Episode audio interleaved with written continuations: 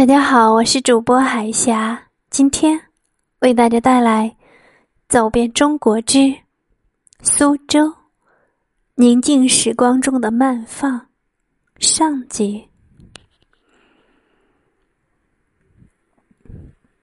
曾是百越，曾是东吴，流转几千年的时光，未变的山清水秀，如今被温柔的。唤作苏州，苏字从唇齿间软软的托出，读音中就带着这座城的温婉气质，似涓涓流水绕着树木缠绵，似淡妆少女香软的腰肢，总是不经意就透露出美，她却从不以此炫耀。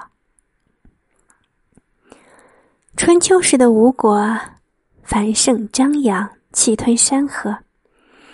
吴王阖闾在苏州西南面的姑苏山上建立了一座姑苏台，地势高。吴地记说它有三百丈，视野广，可以在其上看到方圆三百公里的景物。这高高的建筑。既容纳了阖闾的军事野心，也安放着他的声色犬马。苏州之名就从姑苏而来，自然的，苏州也常被叫做姑苏。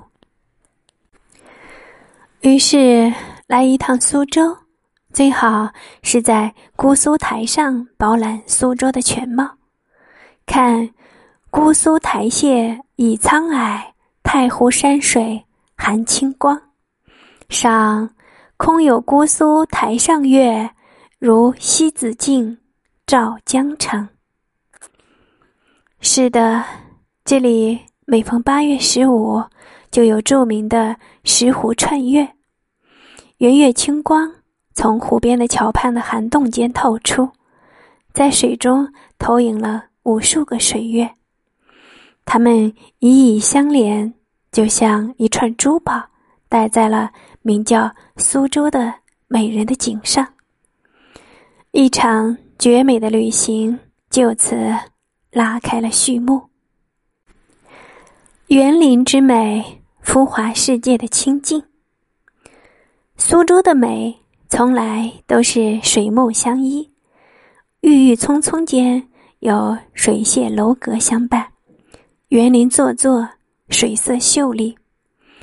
那个张狂的白乐天，有生之年游遍江南，却旧中醉意无江威。六七年前浪漫，三千里外思徘徊。令人想念终生的，就是苏州的园林。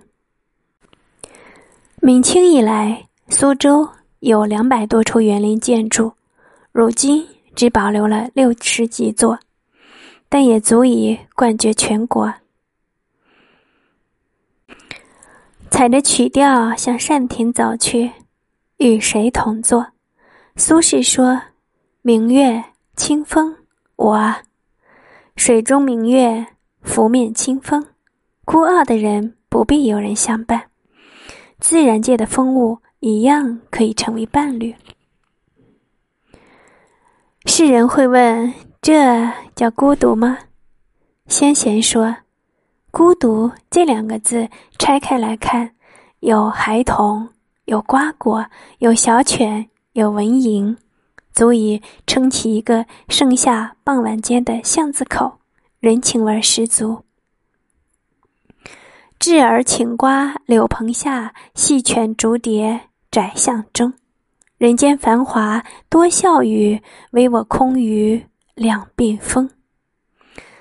孩童、水果、猫狗飞蝇，当然热闹，可都和你无关，这就叫孤独。但对于栖身狮子林的高僧来说，不管轮回多少次，生命都是独来独往，无需刻意渲染孤独。一三四一年，天如禅师独身一人来到苏州讲经，受人尊崇。弟子为其造了一座禅寺，以苏州人特有的园林天赋，将寺庙打造成有水有木有假山的狮子林，取名狮子，主要取意佛经。佛法中将讲经誉为狮子吼，文殊菩萨也有青狮为坐骑。都说狮子凶猛桀骜，但也在无边的佛法中收起了烈性。